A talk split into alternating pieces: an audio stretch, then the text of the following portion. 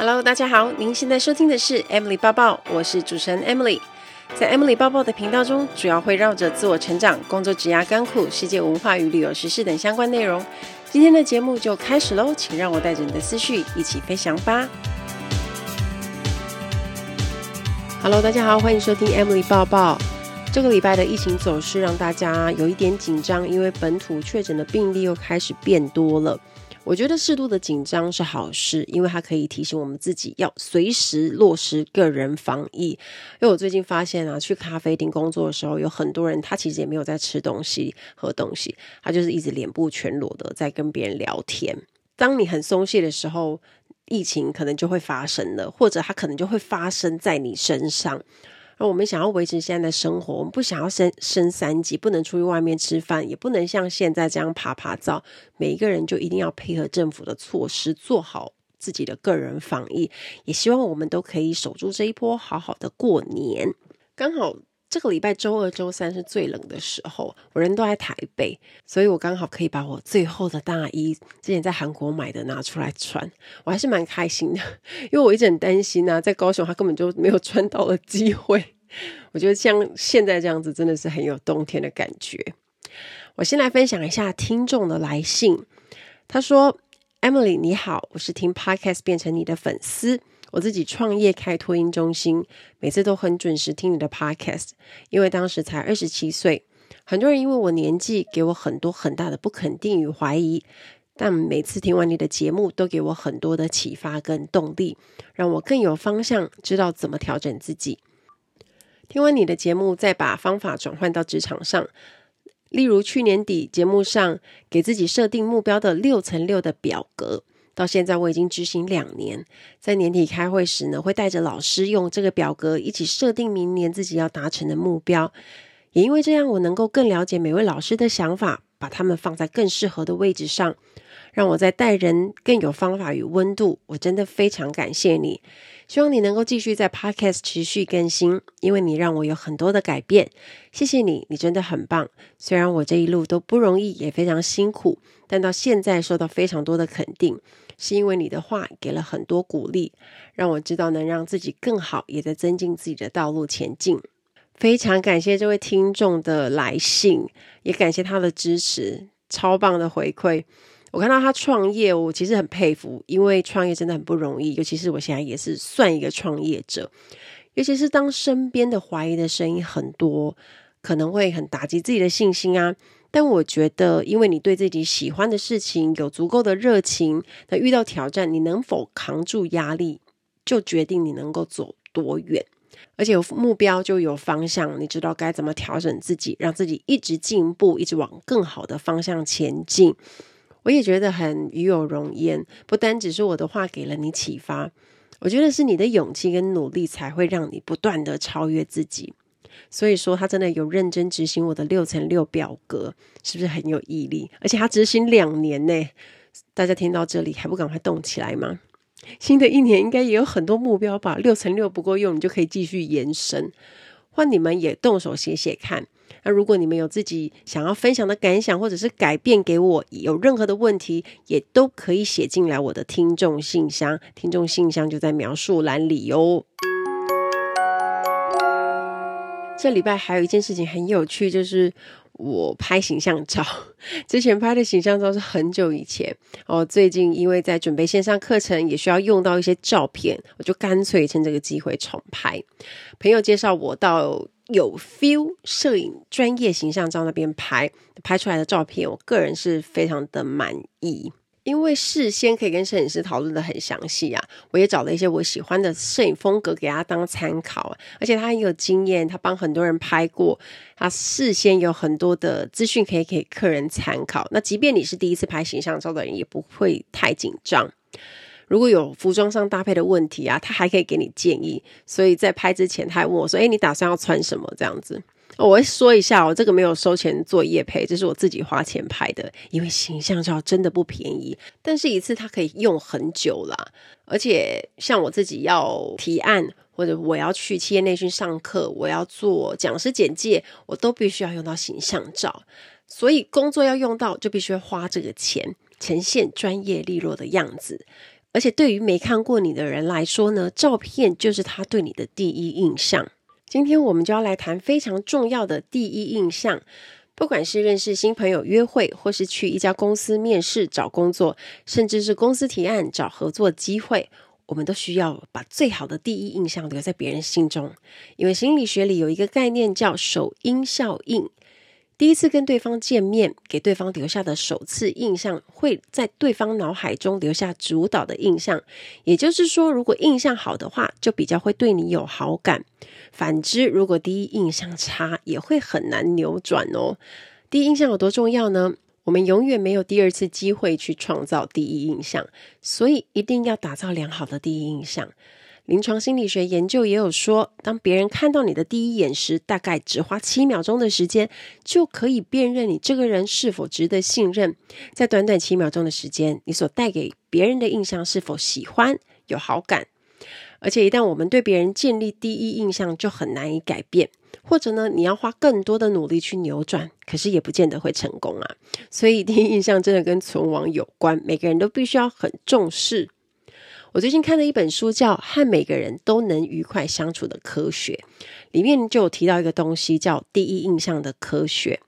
不晓得大家有没有一种经验，第一眼就碰过那种很投缘，你觉得自己会跟对方很合拍的人，或是你就是认为对方应该会有很好相处的那种 feel。我常常有机会跟不一样的团队在拍摄，每次去做商业拍摄呢，我第一次见面都会立刻先主动跟对方点头打招呼啊，简单的做自我介绍。这个时候我都会很迅速的在自己脑中判断对方是哪种类型的人，也就是立刻帮对方建立第一印象，也决定我要怎么跟对方应对。我最近去拍摄的团队就给我很棒的第一印象，从见面的热情招呼啊和笑容就会立刻拉近距离。而且言谈中呢，也都笑容满面，非常有礼貌。所以对我来说，整个过程是很放松的。当你觉得很放松，你就会很热情的跟对方聊天，理所当然，工作氛围就会比较开心跟轻松。我记得去上淡如姐的广播节目的时候，那时候是我第一次跟她见面。因为我本身也是小粉丝，当然我就抱持着紧张又兴奋的心情，而且我又去宣传我的新书，当然就很热情的跟他打招呼。大概不到七秒，淡如姐就跟我说：“诶，你看起来很亲切，很好相处的感觉。”听到这句话，我超级开心的。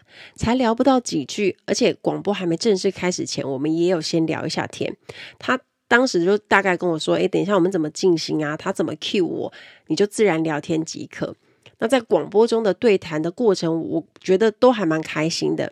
在进广告的时候呢，淡如姐又跟我说：“诶，我觉得你全程都笑容满面的，你一定很有人缘。”当下我就觉得淡如姐也太会讲话了吧。然后她后来呢，又邀请我去上她的 podcast，这个经验呢，让我印象非常深刻。所以呢，第一印象真的很重要，它可以帮你开启其他的机会，当然也可以帮你在别人心中留下很好的好感。相反的，你也可能遇过第一眼就让你反感的人，虽然不晓得是什么原因，但你就觉得对方很不讨喜，有让你讨厌的特质。所以在碰到一个人的最初几秒钟，我们就会迅速的判断，我们到底喜不喜欢对方，想不想和对方建立关系。哈佛大学的心理学家安贝迪与罗斯塔尔，他们弄了一个实验，要测试人的瞬间判断能力，决定研究学生对教授的观感。因为大家认为啊，我们在评比老师表现好不好，都应该要基于他们的教学内容吧，而不是老师的外表或者气质吧。所以他们在这项实验里呢，向受试者播了教授他在教学的十秒无声影片。再由受试者针对十五个层面为那一些上课的教授评分，那里面呢，有包括亲切度啊、专业程度等等。那这些评估的人呢，要依照非口语的表现判断哦，因为影片是无声的，他只看得到教授在影片里的动作跟教学的那个状况。测试结果出来后呢，他们又做了一个实验，把影片从十秒剪成五秒，他想知道这个影片的长度能不能够改变评分。结果评分没有变化，所以后来他们又剪了一个两秒版本。更吓人的是，即便是两秒，评分还是没有变化。所以得知，当我们面对一个不认识的人，在还没有听到对方说话以前，我们就已经决定是否要喜欢对方，或者要不要相信他了。听起来是不是很恐怖？所以我们要怎么打造绝佳的第一印象呢？在这边帮大家整理了具体的方法跟技巧，从外在形象的营造跟到非语言的讯息都有。在进入方法之前呢，还有一件事很重要，我要提醒大家，在还没有跟人家见面之前呢，你要做的一件事情就是花点时间经营社群网站的形象，因为别人在见到你之前，很有可能会去搜寻你的脸书或者是 IG，去看你的个人档案啊、照片啊、阅读你的文字。你如果都是分享一些很偏激又很负面的内容，他大概也会觉得，嗯，你们也不需要见面了。那既然社交软体这么盛行，我觉得我们在上面讲自己的想法，就要去注意内容，不是不能够讲自己的看法，但是要去看你如何表达。那很多人看到这边就会想要反驳说：“诶，我不在意呀，因为这就是我脸书啊，我想放什么就放什么，谁会来看啊？我不不管，就让他看这样。”你说的很没错，要放什么确实是每一个人的自由，但是想一想，如果你现在是要找工作，你想要拜托一个朋友介绍一位专家来帮忙，或者是你想要推广自己的产品，那这些人他们就都会看你的账号啊。当然啦，如果你很多的内容都锁住，那就没话说。可是我觉得，当你需要别人帮忙的时候呢，你会希望越多人看到越好啊。所以这就是非常重要，花一点时间去经营自己的社群网站形象。最近刚好有一个血淋淋的例子发生。前阵子我不是有 po 新加坡酷航招考空服员吗？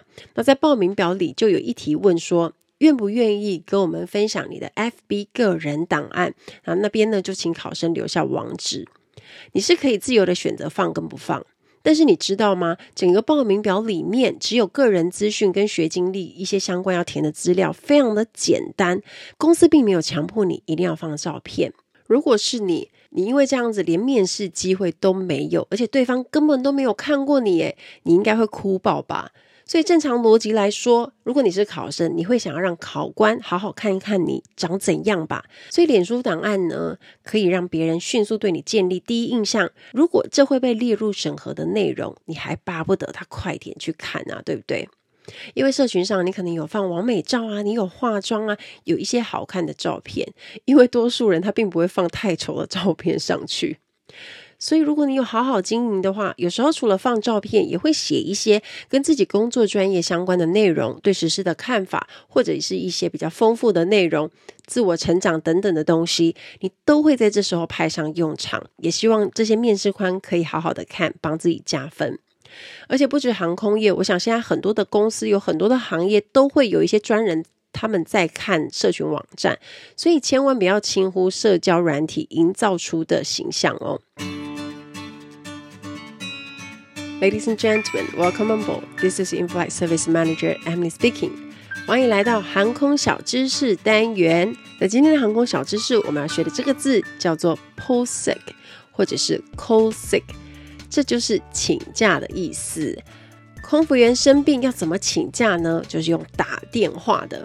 那一般来说呢，我们最晚要在班机起飞前的那个时间前四个小时，就要打电话给 Crew Control 组员派遣中心。那你要跟那个派遣人员说我的员工编号、名字以及要请假的航班号码。等到他对照没错后呢，他就会跟你确认说，请问要请几天，从几号到几号？因为每个人病假的状况不一样，有些可能是生理痛啊，就请一天；有些他可能会比较严重的感冒啊，或者是过敏等等，有可能会需要多一点的病假。不过正常来说呢，一般感冒多数人大概是请一到两天吧，就跟所有的上班族一样。可是呢，空服要请病假就必须要有医生证明，所以在请假当天呢，就要直接是要去看医生嘛，因为你那一天生病的话，那个逻辑来讲就是你当天要有医生的证明，所以你不可能隔天才能才去看，你就一定要当天看。那医生会盖章，而且也有当天的日期。那在香港呢，公司当时有跟一些签约合作的诊所跟医院看病，其实非常的方便。不管你是住在香港的哪一区，你都可以找到离你家没有太远的诊所。那如果是请假的话呢，我们说的病假就是 sick leave。即使那一天请假呢，我们还是会有钱赚的哦，就是会计算三点五小时飞时。我们常在笑说啊，如果你今天飞的是台北班，那香港台北来回加起来也没有三点五个小时，所以很多人都会笑说啊，你算了啦，台北你就不如请假好了。但是请假是会算在考绩上面的，而且会影响省钱。如果你很在意这件事情的话，当然你是要请越少天越好啊。有正常生病的，也会有那种我觉得我生病，但其实没有的。有可能是因为当天老总太有名啊，是黑名单的那种，不想飞特定航班又换不掉的人，或者是突然他可能家里有什么急事要处理的都会有。不过不管你是因为什么状况去请假，你都一定要缴交病假单。那在香港基地请假是很常有的事。飞到国外呢，也一样哦。在国外生病呢，我们也是要打电话跟公司说你人在哪里，然后什么样的航班，那公司会告知你说你可以去哪里看诊，然后告诉你可以去哪间医院、哪间诊所。那程序是差不多的。那比较麻烦的是呢，因为你人已经飞出国外，你是一个人力。你已经飞过去，如果你回程不能上班，公司就要迅速安排另外一个同事补上你的位置，不然他们的航班就会少一个人呐、啊。那生病的组员呢，他就要留在当地，他可能就是呃当乘客回港啊，或者是他就在当地多休息个一两天这样子。我飞行生涯中有一次最严重的 call sick，一 call 就 call 了三个多月，将近四个月。那时候我还没有开始经营社群媒体。我出了小车祸，是骑摩托车整个摔倒。当时是因为路面不平的关系，其实我没有骑得很快。那有一个坡度是远远是看不到的，但我过去的时候就整个人飞走。那那一次好死不死，我不是穿布鞋，我是穿娃娃鞋，所以在跌倒的当下，我的鞋是飞出去，我的赤脚这样子滚了一下，我就擦伤很大的一片，在我的左脚脚背。是很严重的皮肉伤，因为它看起来的伤口基本上就是很像那种烧烫伤，就非常的红啊，也会看到肉，所以复原真的很慢，那要很细心的照顾，又怕感染。很长的一段时间，我记得是跛脚，一直没有办法就是正常走路，而且我只要脚往下，血液都会往下冲，脚真的是爆痛的，皮肉伤真的是超级痛。我记得我刚受伤的时候，每次要上厕所都痛到飙汗，因为我的脚要往下伸，所以呢，导致我很长一段时间不大能穿鞋，所以当然我就一直留在台湾养伤了，一请就请了蛮久的。公司后来也有一个同事是专门在呃发了我的病假，他会定期去询问我复原的状况。那时候我就很怕说，我真的是会不会请太久，回不去上班，因为就被吵这样子。当然，除了这个大病假，我印象很深，小病假也没少过。就像我说的，做这个工作很容易免疫力下降，我荨麻疹发作也好几次。我新书提过的是说，在米兰跟巴黎嘛，外站请假，在香港我有遇过几次。而且过敏就不是一天就能够好的，你要让身体的毒素代谢出去，医生就说多半都是要四十八到七十二个小时，也就是两天到三天。但是有一些组员啊，他们会很爱请特定的航班，他可能很讨厌，比如我随便说，呃，新加坡来回班啊，或者是北海道来回啊，啊，多半都是这些当天来回的这种比较累的班型。如果呢，请假的频率太高，或者是你刚好被公司查到说，哎，某某某，你都是请这一个航班哦，我已经注意到你，他可能就是会电脑的侦测，或者是派人员去检查吧。那这时候呢，你就会有可能被叫回去约谈，那请你解释这样。那还有一种受伤的状况就是工伤，工伤的话呢，就有工伤单，有蛮多同事都会因为工伤去请长假，比如说呃乱流啊，导致你可能。在飞机上这样子受伤啊，需要长期的物理治疗啊，或者是很常见的你在 Gali 工作啊，烫伤啊、扭伤啊、挫伤，这些都是很常见的一些工伤啊，也是都是在飞机上会发生的事情。所以认真的说 p o s i c 真的是空服员的日常。希望大家会喜欢这一集的航空小知识，我们下次再见喽，拜拜。接下来我们就来讲一下打造绝佳第一印象的一些方法。从外在形象来看，首先要谈到的就是外表形象。这边指的外在不是一定要长得好看，而是整个人散发出来的感觉、气质、仪态。我觉得穿着很基本，要干净整齐，什么场合就要配上合适的衣服，这是很基本的判断能力。如果你很用心、很擅长打扮自己，那就是一种优势。注重外在形象，不是单纯注意外表，因为在形象反映你对待自己最真实的态度。所以你想让别人看到怎样的你，直接都可以从外在的用心程度看出来。把自己打理好，是获得好感的第一步。接着在见面后呢，你就可以先主动打招呼，简单的自介。那这边记得要带着笑容，这样就可以拉近距离。尤其是脸看起来很严肃，或是天生脸很臭的，你或许可以不在意别人对你的看法，因为你可能会想说，想活得自在，不用讨好谁。这个想法是没错的。可是啊，就是会有很尴尬的时候，你绝对不会愿意。当你碰到一个非常重要的人物，他是 key man，而那个人呢，可能会影响你的工作或者是一些很重要的机会，你不会想要他对你的第一印象差吧？这就是很现实的事情。重点是你又不知道什么时候会碰到那个关键机会，所以我一直认为这要养成一个习惯，这样才会变成是自然的反射动作。很多 KOL 多半受邀出席活动，并不一定有机会去碰到主办人或是老板。有一次刚好我出席一个活动，那时活动还没有开始，我就碰到了主办单位的负责人啊，他是位日本人。我虽然日文很差，但是我还是前去自我介绍。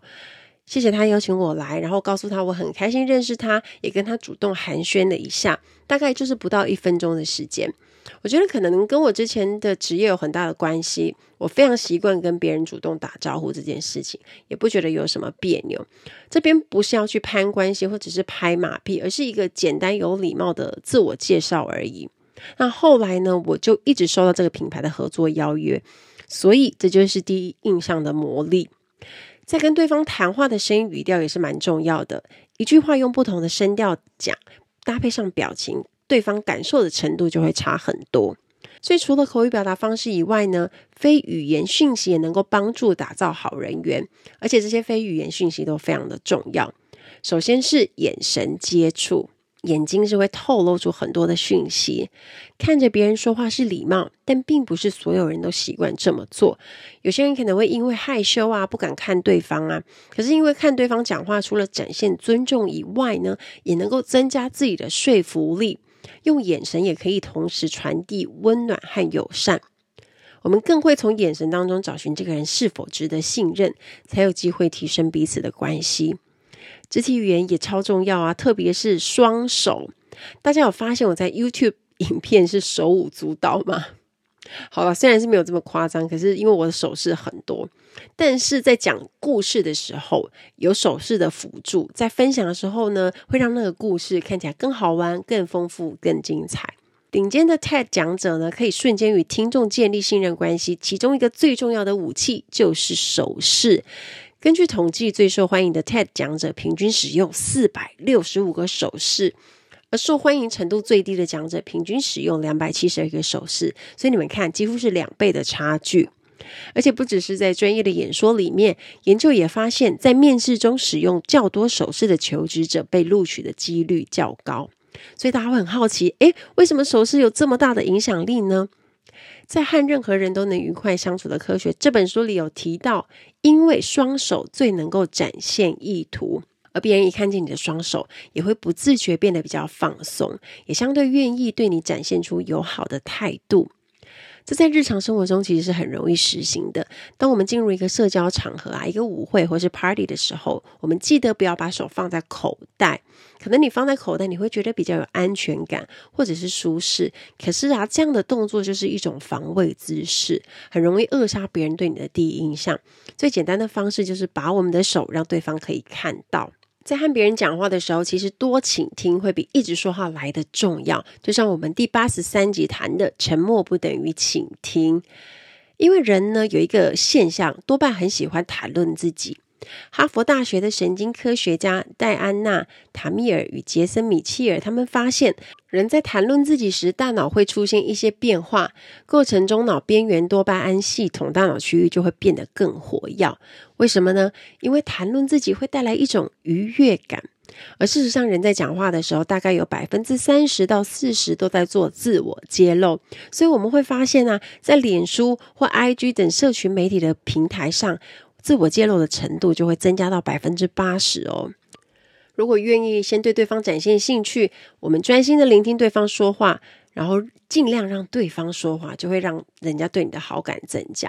所以卡内基的名言说：“要成为有趣的人，就要先对别人感兴趣。”我们提到关于倾听的技巧，在八十三集也有完整的解说，还有教大家一些倾听原则。有兴趣的朋友也可以去听听看。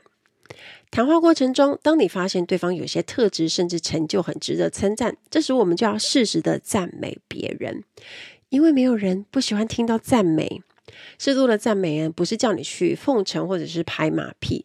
除了表示你充分尊重对方、认真倾听他讲的东西以外，也会让人累积正面形象，想更了解你、更亲近你，所以关系就可以拉近。还有啊，在介绍词的时候，也可以加入微微的赞美。例如说呢，我在好几个场所很常重复听到的一句话，就是他们可能第一次看到我，他就会告诉我说：“哦，原来你就是空姐抱抱，我好常在脸书上看到你的文章，很开心认识你哦。”我每次听到这一句，都忍不住想笑，因为这表示我好像无所不在。对我来说呢，这就是一种赞美，倒不是说多厉害或什么，但是表示别人他有注意过我，有看见我，也在见面之前，可能他就是因为某种机缘就看过我的作品。我在跟别人说话的时候，也还蛮爱用这招的。不过如果你要用这招，你就是要发自内心啦，不然如果听很官方啊，听起来就会不够诚恳。在这边，我要提供给大家超实用的额外小秘诀。除了打造良好第一印象外，在与别人谈话的过程中，还能够用一些技巧让别人对你印象深刻哦。认识新朋友的时候啊，有些人可能会碰过一些很会聊天，你会觉得哇，这个人好快就拉近你与他的距离，那你也会很有意愿继续和他聊下去，会觉得对方人格特质有魅力，对方的观察力很好等等的优点。那厉害的是呢，这些人他并不是瞎聊，而是有用一些技巧的哦。在创造令人愉快而且难忘的对话，会建立与对方更深的一种情感连接。那这边我就要来跟大家分享三种方法，你可以跟新朋友制造更多谈话的火花。首先，第一个方法就是投其所好，可以在聊天的过程中呢，去仔细观察对方对什么话题比较感兴趣、嗜好啊，或者是不同的主题等等。你要怎么发现你自己已经成功投其所好了呢？当你讲话讲到一些关键字的时候，对方要是出现一些惊呼声、哇哦的那一种赞叹呐，而且他的肢体语言，你可能发现他变得更热切了。例如手势变多，身体也微微的倾向你，向你靠近，不断的点头啊，这些都是一些征兆。举个例子来说，如果对方可以，他提到要喝法国红酒，而你刚好也是略懂，你就可以问说：诶，你喜欢红酒吗？我自己也是，诶，我最爱的是哪一支啊？叭叭叭。这样你就可以刚好开启共通的话题。那如果呢，你有看过新朋友的脸书啊，发现对方在脸书 po 了狗狗的照片，这时候呢，你就可以提到毛小孩的话题。我觉得这招真的很好用。记得以前我们在国泰有一个很好笑的传言，因为香港的中环、半山那边都是高级住宅嘛，有钱的人很多，所以传说中有一些组员，他为了要帮自己。制造机会认识一些富豪，会特别带着狗狗去半山，然后有钱人可能也刚好在遛狗，因为狗狗而相遇的麻雀变凤凰的故事就这样发生了。我们以前真的听很多，真真假假我也不能考究啦。但是我发现呢、啊，交友软体 Tinder 上啊，多数的人也喜欢在字介上写上自己养的毛小孩是猫还是狗，所以呢，这个话题真的不败，大家请笔记。第二个方法。说对方的名字，即便是刚认识不久的人，如果你能够在谈话中提到对方的名字，这是一件很有魅力的事，也会增加许多的谈话火花。因为每个人都喜欢自己的名字被提到。如果你不太擅长记名字的人啊，你在第一时间听到对方自我介绍的时候，记得对着他们把名字复述一次，去加强你自己的记忆。而且，如果聊到一半想询问对方意见呢，这时候呢，你就可以顺势再称呼对方一次。除了可以加深自己的印象以外呢，你也会跟对方建立更深的连结。这样的举动呢，也会让对方对你的印象更深刻哦。第三个方法，找出和对方的共同点，这是一种同类相吸的效应。因为人呢，喜欢与自己相似的对象，也很容易被这样的人吸引。像我们身边聊得来的朋友啊，或者常约出去玩乐吃饭的人，可能都是因为我们有共同喜欢的活动和兴趣，所以才会常常约。你不可能跟一个不爱看电影的人一起去看电影吧？你会约喜欢去露营的人一起去，而且如果聊得来的话，你们就会更常去。所以我们在认识异性的时候，也都是这样开始的啊。当你发现对方有一个兴趣或者是喜好跟你一样，你就会很兴奋的说：“诶，我也是诶。”接着呢，就会打开话匣子猛聊。如果相反来说，你们一直找不到共同点，就是直接句点拜拜了。因为我们总是不断在寻找能够让自己想着、感觉以及说出“我也是”的理由。例如说，我们喜欢或追踪的 KOL 明星艺人，因为对方可能有一些特质或想法跟你很像。那他发出来的文章和理念你很认同，所以呢，我们才会去分享啊，按爱心啊，按赞，因为那个爱心代表我喜欢，我认同，我也是的意思。权限理论呢，是开启谈话的一种工具，就想象每个人身上都带着一颗大毛线球，毛线呢就代表这些人的想法跟意见。刚开始互动的时候啊，就要试着找出和对方共通的想法。你们之间的悬线越多呢，就有越多话题可以聊。那对方就会觉得哇，你是很棒的人，很讨人喜欢。那要怎么找呢？可以先从共同朋友开始聊啊，或是你们都曾经参加过的一场活动，两个人共同的背景，又或者是说由最常见的兴趣开始。两个人都可以互相分享自己的故事，就会聊得很尽兴，提高自己的社交魅力。以上这三种方法就提供给大家，希望大家在听完这一集之后，不管在什么场合，都能够瞬间帮自己打造出良好的第一印象。善用语言和非语言的沟通讯息，在谈话中展现自己的人格特质魅力，提升人际关系，帮自己的人生创造更多惊喜。一出场就能够赢得先机。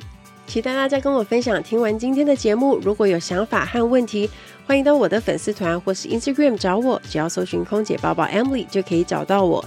你也可以截图这一集的节目，分享到你的 Instagram 的现实动态上面 tag 我，让我知道你有在收听，也让我知道你对 Emily 报报的看法哦。最后，感谢大家收听这一集的节目，真的非常的感激哦。如果你喜欢今天的节目，也欢迎帮我在 iTunes 评分中留下五颗星的评价哦。我们下一集再见喽，拜拜。